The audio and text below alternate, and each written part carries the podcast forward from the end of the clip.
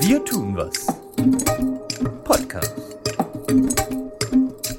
Hallo und herzlich willkommen zu unserem Wir tun was Podcast.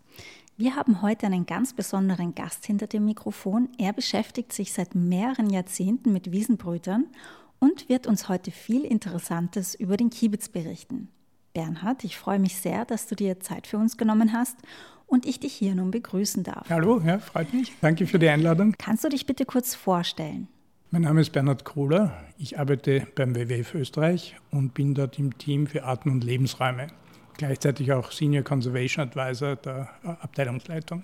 In unserer aktuellen Ausgabe berichten wir über einen Landwirt aus dem oberösterreichischen Scharten im Naturpark Obst-Hügelland, der bei seiner Bewirtschaftung seiner Äcker ein Auge auf den Kiebitz hat. Er sagte uns im Interview, ich kenne den Kiebitz schon seit meinem Kindesalter und mir ist aufgefallen, dass er immer weniger wird. Und das möchte ich ändern. Ich möchte etwas tun, damit der Kiebitz da bleibt. Warum braucht der Kiebitz unsere Hilfe? Kiebitze sind im starken Rückgang. Früher war der Kiebitz ein wirklich häufiger Vogel des, der Kulturlandschaft, also vor allem von feuchten Wiesen und feuchten Ackergebieten. Aber in den letzten Jahrzehnten kommt es zu einem ganz drastischen Rückgang der Kiebitzbestände, und zwar in ganz Europa. Eine der Ursachen dafür oder die Hauptursache dafür ist eigentlich der zu geringe Bruderfolg. Und Bruderfolg setzt sich immer aus zwei Dingen zusammen. Aus dem Schlüpferfolg, also dass ein Nest überlebt, äh, die ungefähr drei Wochen, äh, etwas mehr als drei Wochen, also bis zu 25, 28 Tage, die der Vogel brütet. Also in dieser Zeit dürfen die Eier sozusagen nicht äh, zerstört oder gestört werden, dass eben die Küken schlüpfen können. Und der zweite Teil ist aber, und das ist der fast schwierigere Teil, es folgt dann ein Monat lang, wo die Küken heranwachsen, bis sie fliegen können. Und auch das muss natürlich funktionieren, also auch da sollten nicht allzu große Verluste sein. Und beides zusammen ergibt dann eben den Fortpflanzungserfolg. Und das hat man eben beobachtet, oder es gibt viele Untersuchungen dazu, der Rückgang der Kiebitze, den wir in Europa beobachten und auch in Österreich ganz massiv beobachten, liegt einfach an zu geringem Fortpflanzungserfolg. Und wie gesagt, der hat zwei Komponenten einfach, die, die Überlebensrate der Nester und dann die Überlebensrate der Küken. Gibt es noch andere Gründe oder Faktoren, die dem Kiebitz das Leben schwer machen? Es ist natürlich auch, was immer wieder diskutiert wird, ist, äh, wie sich die jagdliche Sterblichkeit auswirkt. Ich meine, der Kiebitz ist bei uns geschützt hierzulande und auch in weiten Teilen des Europas wird der Kiebitz schon lange nicht mehr bejagt. Aber in Südwesteuropa und vor allem in Frankreich findet nach wie vor sehr intensive Kiebitzjagd statt. Man muss ja wissen, die Kiebitze, und zwar bis weit nach Russland hinein, wandern zum Überwintern nach Westeuropa. Also ein Hauptüberwinterungsgebiet ist Frankreich, dann die britischen Inseln. Also selbst russische Kiebitze wandern nach Westen, um in diesem Raum zu überwintern. Ein Teil wandert auch nach äh, Spanien und, und sogar nach Nordafrika. Aber die meisten sind eben in diesem atlantisch, in diesem regenreichen, feuchten, atlantisch äh, beeinflussten Teil von Westeuropa. Und leider ist es so, dass eben in Frankreich eben Kiebitze immer noch bejagt werden dürfen. Und das verursacht natürlich eine gewisse Sterblichkeit. Und es war sehr oft der Fall, dass man gesagt hat, ja gut, wir brauchen beim Kiebitz, für den Kiebitz bei uns nichts machen, weil solange die Franzosen den abschießen dürfen, äh, ja, äh, ist das, äh, ist das wirklich nicht, also dann liegt dort die Ursache. Aber das hat man sehr genau untersucht und es ist herausgekommen, dass die Sterblichkeit durch die Jagd, durch die Jagd verursachte Sterblichkeit nicht die Ursache ist für die, für die Kiebitzrückgänge, weil diese Sterblichkeit hat sich in den letzten Jahrzehnten nicht verändert. Also die, das Ausmaß der Jagd ist ungefähr gleich geblieben. Trotzdem sind die Kiebitzbestände vielerorts um fast die Hälfte oder manchmal sogar mehr als die Hälfte zurückgegangen. Das heißt, es muss etwas sein, das im Brutgebiet zuschlägt. Und das ist es auch. Das hat man herausgefunden, man hat sich das genau angeschaut, hat wirklich genaue Analysen gemacht und da ist herausgekommen, dass es einfach der zu geringe Fortpflanzungserfolg ist, der die Kiebitze schädigt. Was braucht der Kiebitz, damit es ihm gut geht? Also was der Kiebitz auf jeden Fall braucht, sind spärlich bewachsene Flächen. Ich soll vielleicht ein bisschen ausholen und sagen, was braucht der Kiebitz nicht, äh, zum Leben? Kiebitze sind äh, Wartvögel, das heißt, sie sind bis zu einem gewissen Ausmaß an Wasser- oder Feuchtgebiete gebunden.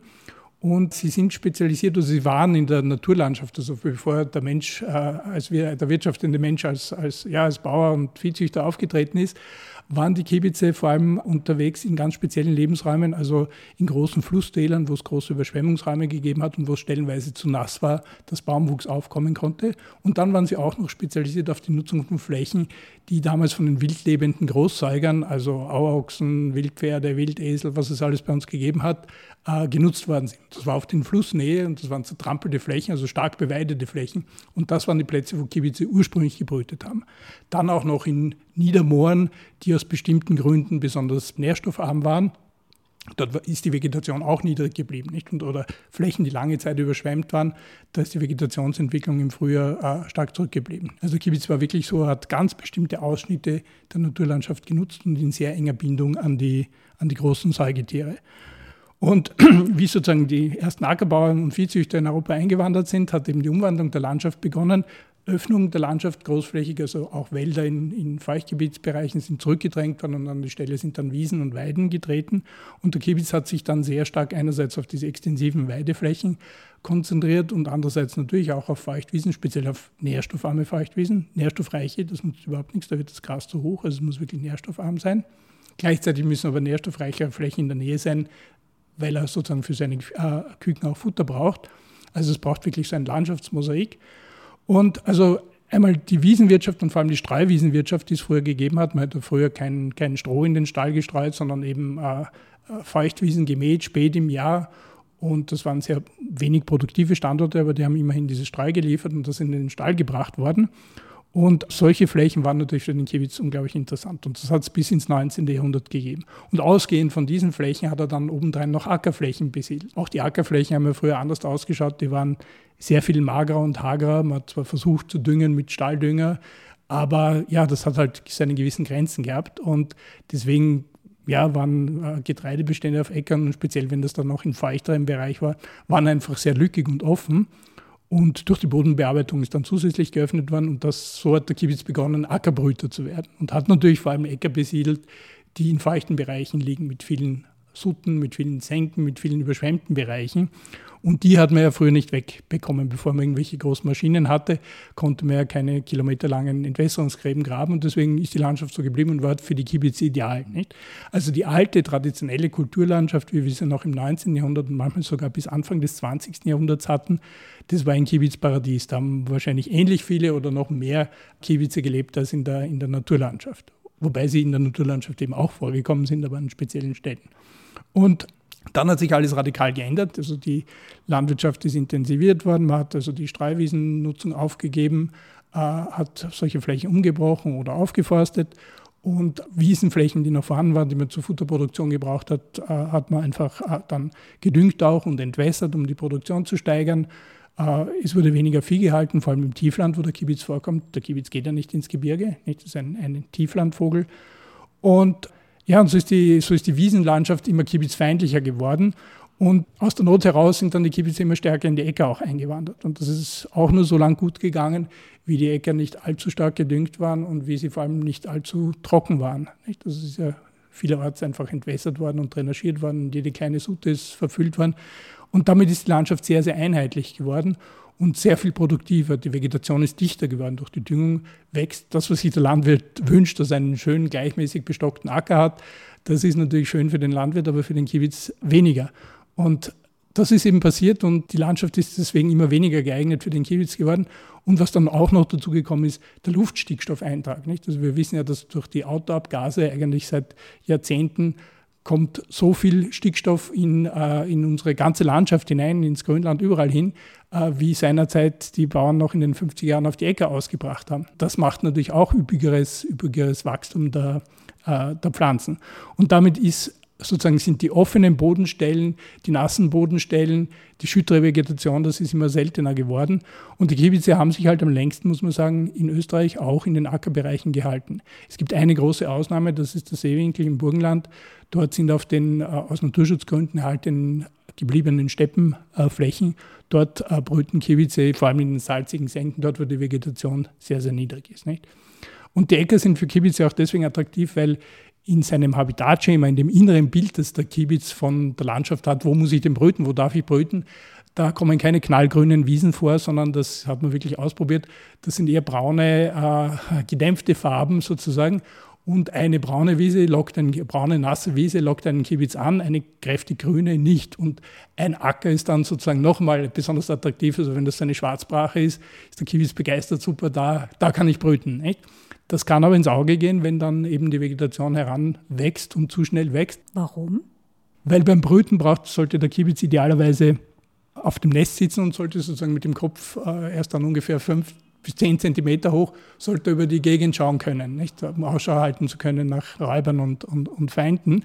Also wenn das Gras oder das Getreide rund um einen, einen, einen Brutplatz zu hoch wird und den Kiebitz überwächst, spätestens wenn das einen halben, dreiviertel Meter hoch ist, gibt er das Nest auf, also brütet dann nicht mehr. Also es braucht einen Faktor, der bewirkt, dass das Getreide oder was immer jetzt auf dem Acker angebaut ist, dort langsam wirkt und äh, wächst. Und das wird meistens bewirkt durch Vernässung und, und dergleichen oder ja, irgendeine Lücke halt, beim, beim, wenn die Sämaschine ausfällt und mal keine Kernel ausstreut, dann, dann entstehen dort Lücken. Aber das sind genau die Bereiche, die der Kibitz einerseits zum Brüten äh, nutzt und andererseits dann ganz wichtig für die Jungenaufzucht. Warum für die Jungenaufzucht? Die Jungen sind noch anspruchsvoller, die brauchen dann wirklich nasse Flächen, am besten nasse Erde oder nassen Schlamm, so Schlick und mit maximal 1 cm hoher Vegetation. Aber daneben sollten gleichzeitig auch Flächen sein, wo sich das Küken verstecken kann, wenn ein Turmfalk oder eine Krähe daherkommt. Nicht? Also was es braucht, ist einfach ein Mosaik an Lebensräumen. Und die Tendenz in der Landwirtschaft war einfach die, die Äcker immer gleichmäßiger, einheitlicher, monotoner, wie man so sagt, zu machen, aus wirtschaftlichen Gründen. Das ist aber, hat dem Kiebitz überhaupt nicht bekommen. Und daraus leitet sich jetzt auch ab, was man tun kann, um dem Kiebitz zu helfen. Was kann man denn tun? Also einerseits kann man ideale Brutplätze schaffen, indem man, ja, oder man kann bessere Fortpflanzungserfolge erreichen, indem man Nester beschützt, weil durch die Feldbearbeitung kann es natürlich passieren, dass der Traktor dann übers Nest fährt oder äh, auch wenn man, wenn ein Bauer seine, seine, seine Saaten spritzt, dann ja, äh, wird der Kiebitz mitgespritzt, das tut dem nicht gut sozusagen, das ist nicht das, was er braucht. Also quasi weniger intensive Bewirtschaftung oder zumindest stellenweise und aktiver Nestschutz. Und genau so einen aktiven Nestschutz setzt der vorhin erwähnte Landwirt aus dem Naturpark Obsthügelland um. Er hat uns erzählt, dass wenn er auf dem Traktor sitzt, dann schaut er, wo die Vögel wegfliegen. Das sei für ihn nämlich ein guter Hinweis, wo die Nester sind. Und dann steckt er die Nester mit einfachen Steckern aus und kann eben diese Flächen bei der Bewirtschaftung aussparen. Reicht das schon aus, um dem Kiebitz zu helfen, oder braucht es noch mehr Maßnahmen? Das allein reicht nicht, weil es braucht dann eben auch für die Küken Flächen, wo sie aufgezogen werden können. Und die Küken fressen ja selbst, der Kibitz ist ein Nestflüchter, also die Kibitzmutter füttert die Jungen nicht, sondern die jungen Kibitze sind immer vier, schlüpfen aus, also es ist immer ein Vierergelege, manchmal nur ein Dreiergelege, aber vier ist äh, die normale Eizahl. Da schlüpfen vier Küken und die laufen in einem bestimmten Territorium herum, auf geeigneten Flächen und werden von Mutter und Vater beschützt sozusagen vor Räumen. Brüten tun sie ungefähr äh, zwischen 25 und 28 Tage, wenn man alles zusammenrechnet. Also auch die Zeit, es werden die Eier gelegt und es muss zwischen jedem Ei, so ein Ei sein, nimmt einen unglaublichen Anteil des Körpergewichts des Weibchens ein. Die muss sozusagen dann immer äh, quasi nachliefern und muss also pausieren zwischen den Eiern. Nicht? Und das heißt, das Vergehen zwischen den einzelnen, zwischen den vier Eiern liegen dann mehrere Tage oft und Brüten würde normalerweise, also die reine Brutzeit ist ungefähr 21 Tage, aber de facto sind es dann oft 28 oder eben fast ein Monat. Und die Küken schlüpfen dann und werden dann ungefähr einen Monat lang, nochmal einen Monat oder ein bisschen mehr als einen Monat von den Eltern geführt. Also zwei Monate insgesamt dauert es zwischen dem Ablage des ersten Eis und dem Flügewerden der, äh, der Küken. Und dann sind sie selbstständig und gehen ihre eigenen Wege. Und in der ersten Zeit werden die Küken auch noch, das ist auch ganz wichtig, haben die Küken noch keine eigene Wärmeregulation. Das heißt, also die, Körper, die Regulation der Körpertemperatur äh, ist noch nicht voll ausgebildet. Das heißt, sie müssen von den Eltern immer wieder gewärmt werden, gehudert werden, wie man sagt. Also man kennt das von, von Hühnern, nicht? Die, schlüpfen die kleinen, kleinen Küken schlüpfen auch unter die Federn der Mutter und werden am Körper gewärmt. Und das ist auch bei den, bei den, äh, bei den Kiebitzküken so. Und da gibt es hier interessante Geschichte, nicht? Also äh, auch eine der Rückgangsursachen wenn äh, die Vegetation zu hoch ist, dann ist an feuchten und kalten und nassen Tagen äh, wird dann das Gefieder der, der, Küken rasch durchnässt und dann wird ihnen kalt und werden sie klamm und können nicht weiterfressen und laufen dann zur Mutter und müssen unter ihre, unter ihre Federn schlüpfen, werden dann gewärmt. Aber wenn die Vegetation zu hoch ist und sozusagen diese Vernässung immer wieder passiert, dann müssen sie so viel Zeit mit Hudern verbringen oder gehudert werden verbringen, dass sie keine Zeit mehr zum Fressen haben. Und solche Küken verhungern dann. Und wenn man sich jetzt vorstellt, eine Feuchtwiese, die im ungedüngten Zustand sehr schütter und sehr locker ist und sehr wenig hochwüchsig, die trocknet in der Früh auch rasch ab. Also wenn man da im Morgentau durchgeht, wird man zwar nass, aber schon am Vormittag ist es trocken. eine langgrasige Wiese, eine dichte, äh, aufgedüngte Wiese, die langgrasig ist noch dazu, die bleibt den Großteil des Tages nass und die Küken werden einfach nicht trocken und verhungern dann, obwohl reichlich Nahrung da ist, verhungern sie, weil sie so viel Zeit mit Hudern, äh, also gehudert werden, verbringen müssen. Nicht?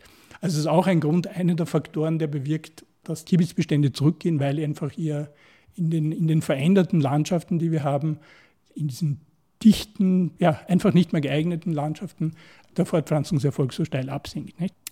Das sind jetzt aber schon ganz schön viele unterschiedliche Faktoren, auf die man achten muss, um den Kiebitz zu helfen. Kannst du noch mal kurz zusammenfassen, wie denn die ideale Fläche für den Kiebitz aussehen sollte? Am idealsten ist eine fast unbewachsene Fläche mit nassem Boden, feuchtem Boden, nahrungsreich. Auch da wieder der Verweis zu den Spritzmitteln, nicht? Wenn, man, wenn da die Insekten selten sind, haben die Kibitze auch nichts davon. Also äh, es sollte halt möglichst insektenreich sein. Boden nass, offen, feucht, höchstens ein Zentimeter hohe Vegetation. Das ist ideal. Plus Versteckmöglichkeiten, falls die Krähe daherkommt. Okay, so konkret wie möglich. Wie hilft man dem Kiebitz am besten? Am besten hilft man dem Kiebitz, indem man einfach ja sozusagen, indem man nicht wieder diese alte Vielfalt herstellt, was die Standortsbedingungen betrifft. Und das ist natürlich eine Herausforderung. Also auf jeden Fall eine wichtige Kiebitzhilfe ist, keine Ackersuten trockenlegen, verfüllen und so weiter, sondern wenn man dem Kiebitz wirklich helfen will, dann nasse Stellen im Acker zulassen. Und auch darauf schauen, dass es nicht am Rande nur ist, sondern das ist eine wichtige Sache. Äh, die Kiebitze sind auch einem gewissen Räuberdruck ausgesetzt und Bodenräuber zum Beispiel, die hauptsächlich für, für Gelegeverluste verantwortlich sind, bewegen sich gern entlang von irgendwelchen linearen Strukturen, von irgendwelchen Linien, also zum Beispiel Ackerrändern oder Wegen oder ja, also einfach Grenzlinien. Da laufen Füchse und äh, Wiesel und Hermeline bevorzugt entlang, um dort nach Nahrung zu suchen. Äh, in der freien, offenen Fläche, in der strukturlosen, da geht das irgendwie unter, da finden sie sich nicht so gut zurecht. Nicht? Und das heißt, je weiter äh, so eine geeignete Kiebitzfläche vom Feldrand entfernt ist, und in dem Fall sind dann große Schläge ideal. Also wenn man große, große Feldschläge hat, dann ist es einfach fein, wenn man, wenn man äh, ungefähr 50 Meter mindestens äh, vom Rand sollte so, ein Kibitz, so eine Kibitzfläche entfernt sein.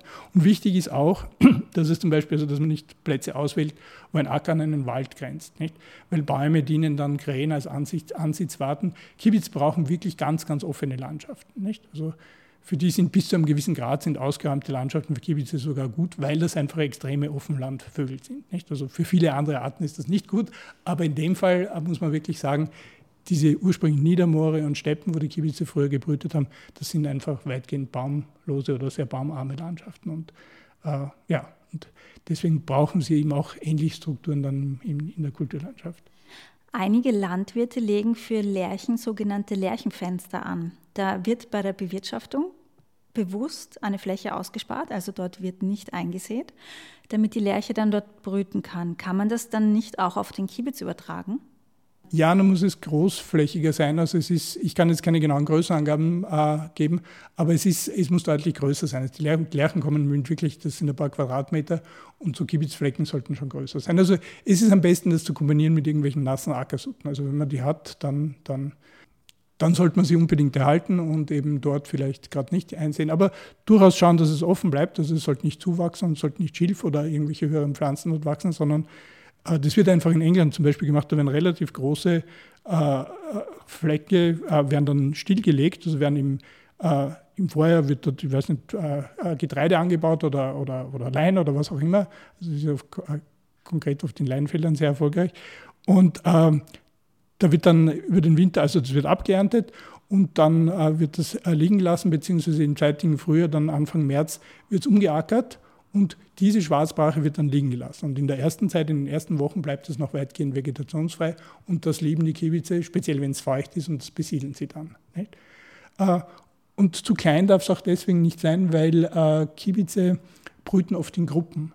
Und das ist eine wichtige Verteidigungsstrategie, speziell gegen äh, Krähen und andere Lufträuber sozusagen, weil eine so eine Kiebitzgruppe verteidigt gemeinsam ihre Nester und ihre Küken. Nicht? Und die sind da unglaublich effizient. Also die steigen, da steigen dann wenn da fünf Kiebiznester sind, steigen zehn Kiebitze auf und äh, prügeln die Krähe, dass es nicht besser geht oder fliegen sie an und, und, und verscheuchen sie. Und die Krähe hat dann gar keine, also die wird ständig von den Kiebitzen von allen Seiten attackiert, muss ständig ausbalancieren mit den Flügeln und hat einfach nicht die Zeit, äh, am Boden, also mit den Augen nach den, nach den äh, gut getarnten Kiebitz-Eiern zu Wie schauen denn die Eier aus?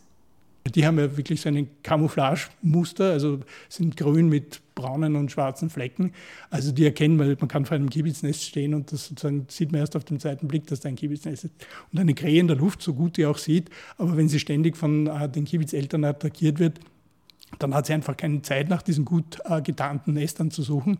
Und äh, wenn das mehr sind, also ein Kiebitzpaar, da können, wenn dann zwei Krähen sind, die können sich dann schon damit beschäftigen, dass sie die äh, so lange ablenken, bis eine Krähe was gefunden hat. Aber wenn da zum Beispiel äh, fünf Kiebitzpaare sind auf einem Fleck und die tun zu zehn, stürzen sich die auf das Krähenpaar, dann haben die keine Chance. Und es ist tatsächlich so, dass in solchen kleinen Kiebitzkolonien, also wo mehrere Reviere eng nebeneinander liegen, dass dort der Bruderfolg deutlich höher ist. Nicht? Das ist der Grund, natürlich brauchen die Platz und das ist der Grund, warum man sozusagen solche, solche Kibitz geeigneten Flächen, am besten, wenn man sie irgendwie gruppiert hat, also sozusagen, man kann eine größere Fläche machen oder man kann mehrere im Nahbereich machen, dass die äh, Vögel zusammenarbeiten können bei der Abwehr von Prädatoren. Geht der Prädationsdruck auf den Kiebitz eher aus der Luft oder vom Boden aus? Der Räuberdruck, also der Prädationsdruck, geht hauptsächlich vom, äh, von den bodenlebenden Räubern aus, also Füchsen, Wiesel, Marder. Man war sich da lang unsicher, nicht? was ist es, und hat dann zum Beispiel Experimente gemacht mit, mit Kunstnestern, wo man zum Beispiel Wachteleier, also so Japan-Wachteleier mehr oder weniger in die Nester gelegt hat und sie in Kibitzfarben angemalt hat. Und diese Nester waren immer blitzschnell ausgeplündert und zwar von Krähen untertags. Nicht? Und dann haben wir gedacht, okay, die Schuldigen sind die Krähen, das ist aber gar nicht so, sondern man ist dann hergegangen und hat äh, sogenannte Thermologer, also so, so, wenn man so will, Temperaturmessgeräte in die äh, in Nester eingebaut, in Kibitznester eingebaut und die zeichnen den ganzen Tag auf, also wann sitzt der Kiebitz am Nest und äh, ja, wann ist das Nest unbeaufsichtigt. Und natürlich, wenn das Nest zerstört wird, dann merkt man das auch, weil dann sinkt die Temperatur ganz, ganz stark. Und da ist immer herausgekommen, dass, diese, dass die Nester in der Nacht ausgeplündert werden. Also, und in der Nacht sind Krähen nicht aktiv und auch sonst kaum Vögel. Also Eulen spielen da keine Rolle, aber auch. Also die Krähen sind einfach immer am Tag äh, aktiv und, und ja, die anderen, die Räuber, die also wirklich die Nester ausgeplündert haben, sind eben die, die, die Bodenräuber. Und warum ist das jetzt so? Das ist vielleicht auch noch sehr wichtig äh, zu sagen. Die Räuber gab es ja schon immer und das ist jetzt auch kein Plädoyer dafür, dass man, dass man Bodenräuber bekämpft, überhaupt nicht. Die gehören genauso zum Naturhaushalt. Was hat sich aber geändert gegenüber früher? Äh, früher war es so, dass die Flächen in unserer Landschaft nicht gleichmäßig mit Kleinsäugern, also Mäusen zum Beispiel, Mäuse und Wühlmäuse, äh, besiedelt waren, sondern es gab große Flächen, die sind äh, frei geblieben von Kleinsäugern, äh, weil sie einfach, äh, weil sie zu nass waren. Und der Feldmaus geht nicht in einen überschwemmten, überschwemmten Ackerbereich hinein. Äh, oder eben, weil sie zu, zu karg waren, zu salzig, zu schottrig, was auch immer. Jedenfalls gab es quasi in der Landschaft ein Muster von unbesiedelbaren Flächen für Klein, Kleinsäuger. Und die ganzen Bodenbrüter, also Kiebitz, Uferschnepfe, Rotschenkel, aber auch zum Beispiel Rebhühner und so weiter, die haben sich gezielt solche Flächen ausgesucht, um zu brüten. Waren, da waren nämlich keine Kleinsäuger drin.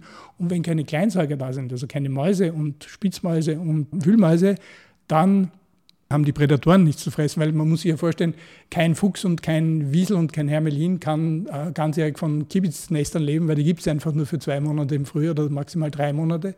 Das heißt, die Hauptnahrung sind Mäuse und wenn die gleichmäßig vorhanden sind, dann gibt es natürlich viele Räuber. Und das hat man auch tatsächlich beobachtet, seitdem aus unserer Landschaft die vielen Ackersutten verschwunden sind, seitdem weite Teile trockengelegt äh, wurden und alles so einheitlich und gleichmäßig ist, was wie gesagt für die Landwirte wünschenswert ist, aber eben nicht für die, äh, für die anderen Organismen, die hier leben, äh, dann passiert es einfach so, dass man jetzt eine gleichmäßige und recht dichte Besiedlung mit, mit Mäusen hat. Das merkt man so in diesen Mäuseplagejahren.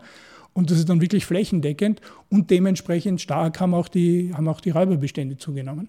Und mit mehr Räubern steigt natürlich die Chance, dass sie die Kibitznester im Vorbeigehen mitnehmen. Aber man muss nochmal betonen, das ist, funktioniert über diesen Zusammenhang nicht. Unsere Landschaft ist viel geeigneter worden für Kleinsäuger, für Mäuse, Wühlmäuse und Spitzmäuse, weil sie auch viel nahrhafter geworden ist. Also es fehlen nicht nur diese, diese unbesiedelbaren Flächen, die nassen Flächen, sondern insgesamt durch die Düngung der Landschaft ist alles viel üppiger und nahrhafter und saftiger geworden. Das ist ja das, was wir erreichen wollten, auch für, für uns mehr oder weniger. Aber das gilt halt auch für die Mäuse. Und dadurch haben wir jetzt eine gleichmäßig und intensiv äh, besiedelte Landschaft äh, mit Kleinsäugern und da wirken natürlich auch die Prädatoren anders.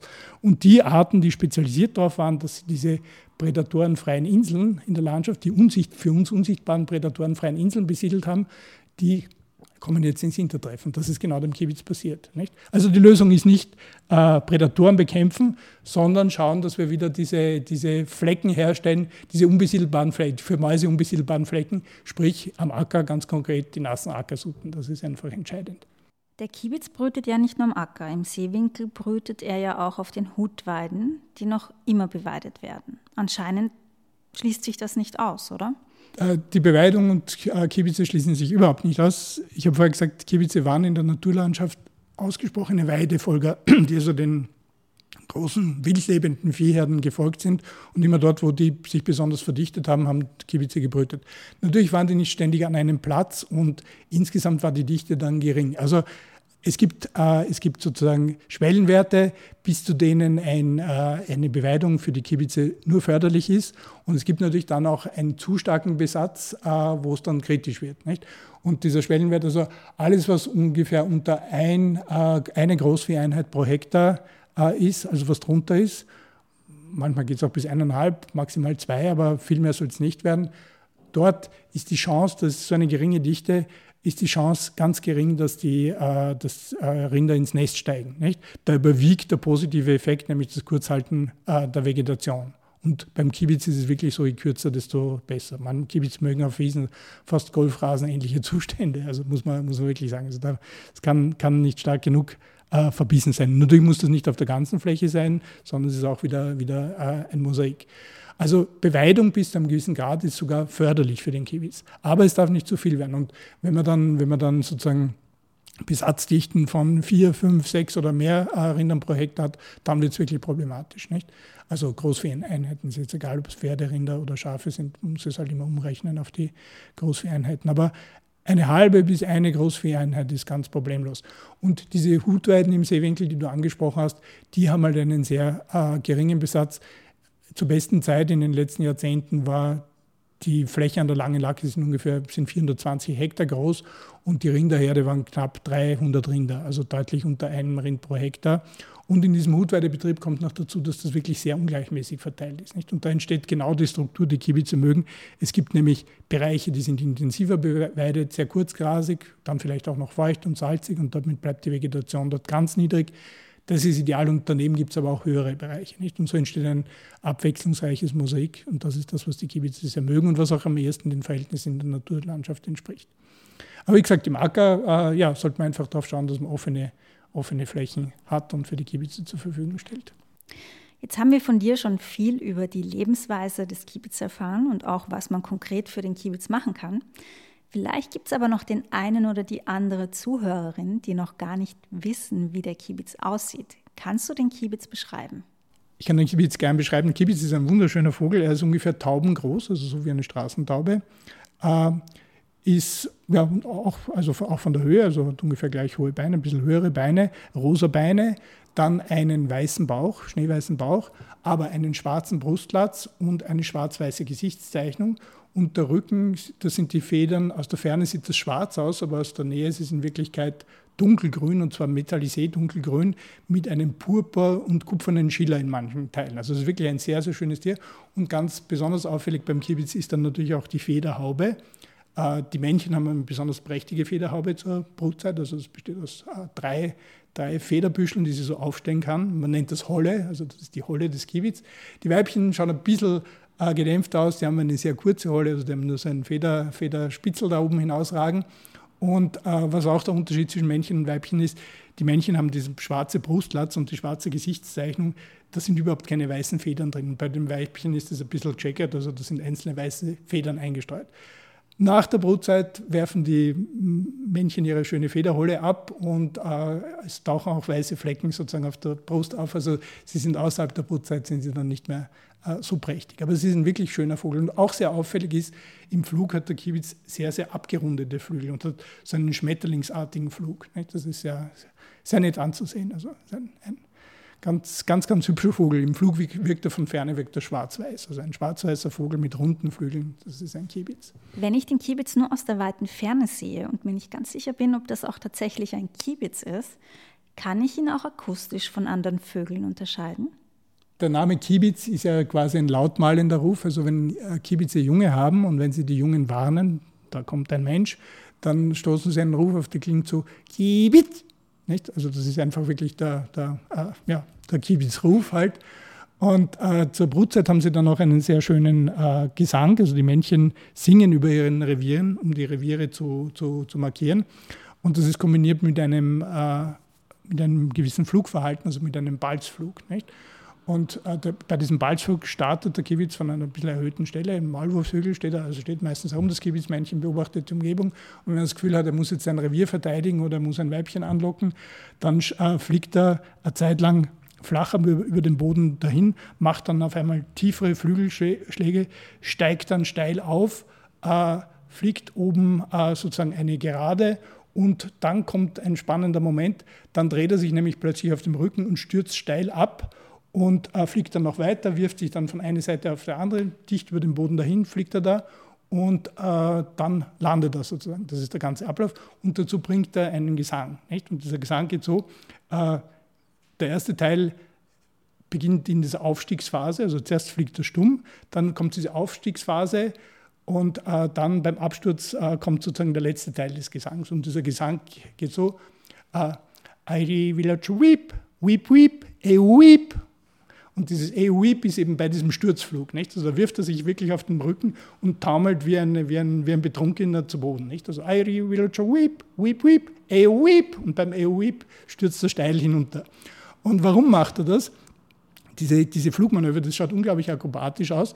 Und die Weibchen, das hat man herausgefunden, wählen die Männchen auch äh, nach der Qualität dieser, dieser äh, Luftakrobatik aus, sozusagen, weil das ist nämlich ein gutes Indiz dafür, dass dieses Männchen dann besonders fähig ist beim Verteidigen der Kiebitzküken gegen Luftfeinde. Also wenn Krähen kommen, da muss man wirklich sehr wendig sein oder ein Greifvogel, der Kiebitz will ja nicht von dem Greifvogel geschlagen werden, also muss er sehr, sehr geschickt und sehr wendig fliegen. Und die Männchen, die einen besonders schönen Balzflug hinlegen, die sind super fit und die können das wirklich gut und die werden von den Weibchen bevorzugt ausgewählt. Also das, ja. Jetzt hast du vorhin erwähnt, dass Männchen diese wunderschöne Holle am Kopf haben. Ich dachte eigentlich immer, dass sie in erster Linie da ist, um die Weibchen zu beeindrucken. Ja, es spielt auch eine Rolle bei den, bei den Auseinandersetzungen der Männchen untereinander. Also wenn, ein, wenn zwei Kibitzmännchen kämpfen, also Kibitze sind territorial und verteidigen Brutterritorien und Nahrungsterritorien. Und wenn zwei Nachbarn aneinander grenzen, dann singen die ganze Zeit und führen sich da ihren Balzflug vor, um sich sozusagen gegenseitig fernzuhalten und das Weibchen zu sich zu locken. Unter Umständen auch das des fremden Männchens. Kibitze sind nicht streng monogam, wie man glauben könnte, sondern es gibt einzelne tolle Männchen, die haben vier Weibchen sozusagen. Nicht? Das ist eine seltene Geschichte, aber es kommt vor. Und zwei ist relativ häufig. Also, ja, also einerseits wollen sie die Weibchen mit ihrer Holle beeindrucken. Aber auch in den aggressiven Auseinandersetzungen stellt der Kiebitz seine Holle auf. Also wenn da zwei Männchen am Boden aufeinander zulaufen, dann stellt er die Holle auf. Oder auch beim Weibchen kurz vor der Paarung. Die findet meistens nach so einem, so einem, so einem Balzflug statt. Da läuft dann das Kiebitzmännchen auf einmal, also das Weibchen nimmt eine Kopulationsaufforderungshaltung ein, das heißt, sie duckt sich etwas zu Boden, also äh, mit dem Vorderkörper äh, etwas näher zum Boden, der Hinterteil, so das Hinterteil sozusagen in die Höhe äh, gehoben. Wenn das ein Männchen sieht von der Ferne, dann fliegt er wieder Blitz hin, sozusagen, also die letzte Strecke läuft er und springt dann auf das Weibchen drauf. Und dabei hat er halt seine Rolle ganz, ganz toll aufgestellt und wirkt besonders eindrucksvoll. Man liest immer wieder das Wort Wuchteln im Zusammenhang mit dem Kiewitz. Was ist damit gemeint? Ja, ja, Wuchteln ist eben ein Teil äh, dieses Fluges. Also ich habe gesagt, nachdem er da, nachdem er da äh, so abgestürzt ist mit diesem Weep, äh, fliegt er dicht über den Boden dahin und holt nochmal Schwung und wirft sich dabei von einer Seite auf die andere. Und diese abgerundeten Flügel äh, machen das ein, ein Geräusch, das als Wuchteln bezeichnet wird. Und dieser Flug, dieser bodennahe Flug, bei dem er sich von einer Seite auf die andere Seite wirft, äh, das ist der sogenannte Wuchtelflug. Nicht? Und das klingt eben so, es ist so ein Wu, Wu, Wu, Wu, Wu. Also so, so, so klingt das in etwa. Nicht? Also ein starkes Flügelgeräusch. Nicht? Das ist der Wuchtelflug des Kibitz, das Teil des, des Balzfluges, also ein Abschnitt des Balzfluges. Was fasziniert dich persönlich denn am meisten am Kiebitz? Was fasziniert mich am meisten am Kiebitz? Also sicher seine akrobatischen Flugkünste und einfach auch, es ist die Stimmung, die hier so dieser Kiebitz-Gesang im Frühjahr verbreitet. Das ist einfach wirklich ein Zeichen, der Frühling ist da, er fängt relativ früh an. Also Kiebitze kommen aus dem Winterquartier schon im Ende Februar, Anfang März zurück und beginnen dann gleich mit dem Balzgesang. Wenn die Kiebitze zu singen beginnen in den offenen Landschaften, dann weiß man, der Frühling ist da, jetzt geht's los sozusagen. Jetzt wird's, also es ist ein, ein perfekter Frühlingsbote, einer unter vielen, aber ein besonders, jetzt wenn man diese Feuchtlandschaften und die Feuchtgebiete betrachtet, ein besonders netter und attraktiver. Ist die Rolle des Frühlingsboten vielleicht auch der Grund, warum der Kiebitz so beliebt ist? Bestimmt auch, ja, bestimmt auch. Das ist sicher, sicher ein Grund auch. Er schaut auch einfach lustig aus und nett und bunt und es ist einfach ein, ein, ein sehr netter Vogel. Und ich sollte auch noch sagen, woher das Kiebitzen kommt, nicht beim Kartenspiel, das hat ja mit dem Kiebitz zu tun. Und das kommt daher, wenn man Kiebitze beobachtet bei der Nahrungssuche. Die Nahrungssuche bei Kiebitzen läuft so ab, die laufen ein paar Schritte bleiben dann stehen und halten Ausschau. Sie haben sehr große Augen, sie können auch in der Nacht äh, fressen, also sie sehen auch in der Nacht sehr gut, aber sind meistens tagaktiv. Nur beim Mondschein jagen sie auch in der Nacht. Also mit den großen Augen schauen sie dann links und rechts, ohne den Kopf zu bewegen. Und wenn sie ein- und strecken dabei den Hals lang aus. Und wenn sie einen Käfer entdecken am Boden oder einen Regenwurm, dann picken sie blitzschnell hin und fressen den. Nicht? Wenn nichts ist, laufen sie ein Stückchen weiter und bleiben wieder stehen. Also das ist so ein, das machen viele Regenpfeiferartige, die laufen immer ein Stückchen, bleiben stehen und halten dann nach Beuteausschau, laufen wieder ein Stückchen. Und eben bei diesem Stehenbleiben und äh, nach einem Beutetier Ausschau halten, da streckt er den Hals ganz lang. Und das ist eben so wie ein Mensch, der den anderen in die Karten zu schauen versucht. Und daher kommt das Wort Kiebitzen. Nicht? Das ist ein ganz, ganz auffälliges Verhalten. Gibt es sonst noch etwas, das dir wichtig ist, was du unseren Zuhörerinnen und Zuhörern noch mitgeben möchtest? Ja, also ich glaube, es ist ganz, ganz wichtig, dass der Kiebitz aus unseren Landschaften nicht verloren geht. Das ist so ein wichtiges äh, Zeichen für die Gesundheit und für die Vielfalt in unseren, auch in unseren Kulturlandschaften, dass es extrem schade wäre, wenn der Kiebitz verschwinden würde. Also das, das ist wirklich eine sehr, sehr traurige Sache. Und ich halte es einfach für total wichtig, dass man den Kiebitz unterstützt, dass man ihm hilft und dass man einfach versucht, ihm Lebensraum zur Verfügung zu stellen. Das ist einerseits auf den Feldern, das ist sicher eine sehr, sehr gute Sache und was man da tun kann, sollte man tun. Aber man sollte natürlich auch daran arbeiten, äh, Schutzgebiete wieder so herzurichten und, und geschützte Bereiche äh, auch wieder zu vernässen, eben sozusagen die ganze, den ganzen Wasser, gestörten Wasserhaushalt unserer Landschaft wieder in Ordnung zu bringen. Wir müssen auch im eigenen Interesse viel, viel mehr Wasser in unserer Landschaft äh, zurückhalten, jetzt gerade im Klimawandel auch. Also wir haben jahrzehntelang damit verbracht, zu entwässern, trocken zu legen, Flüsse umzuleiten, zu begradigen, äh, Sutten zuzuschütten, die Landschaft trockener und nutzbarer zu machen in dem Sinn. Aber das fällt uns jetzt auf den Kopf. Das Wasser fließt viel zu schnell davon wir werden jetzt im Klimawandel immer weniger davon haben und wir müssen sehr, sehr viel sparsamer mit dem Wasser umgehen. Und der Kiebitz ist eine von den Arten, die das sehr sensibel anzeigen. Also dort, wo Kiebitze brüten können, dort ist noch genug Wasser in der Landschaft und dort, wo sie nicht mehr brüten können oder wo sie stark zurückgehen, ist schon zu wenig und es wird immer weniger. Das ist ja, nicht, äh, das ist ja kein Zustand nur, sondern es sind meistens Prozesse, die weiterlaufen. Und äh, Kiebitze sind auch in dem Sinn wie Frühwarnsysteme. Also wenn wir wollen, dass wir weiterhin gut Landwirtschaft betreiben äh, können, dann ist es wichtig, mit dem Wasser sparsam umzugehen und in nassen Perioden Wasser zurückzuhalten und nicht gleich abzuleiten und Vorräte zu bilden für die, für die trockenen Zeiten, die kommen und die jetzt stärker werden werden. Können auch Menschen aus den Städten beziehungsweise Menschen, die jetzt keine Landwirtschaft betreiben, können die auch etwas für den Kiebitz tun?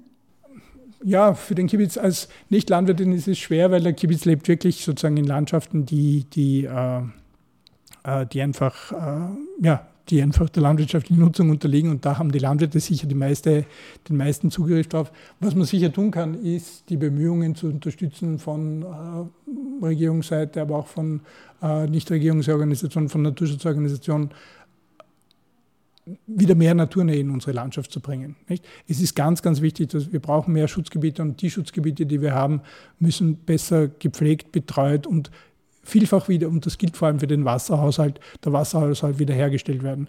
Und indem wir sozusagen dafür eintreten und sehen, dass das ein Wert ist, also wenn wir nicht auf dem Standpunkt stehen, wir müssen alles und jedes muss genutzt werden und alles muss, muss sozusagen, die ganze Landschaft muss produzieren auf Teufel komm raus, das ist ein Irrweg, das funktioniert nicht. Also wir müssen der Natur genügend Platz einräumen. Und jede Bürgerin, jeder Bürger kann dazu was beitragen, indem er einfach entsprechende Initiativen unterstützt, mit Spenden, aber auch mit seiner Stimme und mit seinem, seinem, seinen Einflussmöglichkeiten. Also man kann was tun und soll was tun. Wir tun was. Dieses Projekt wird durch den Biodiversitätsfonds des Bundesministeriums für Klimaschutz, Umwelt, Energie, Mobilität, Innovation und Technologie gefördert.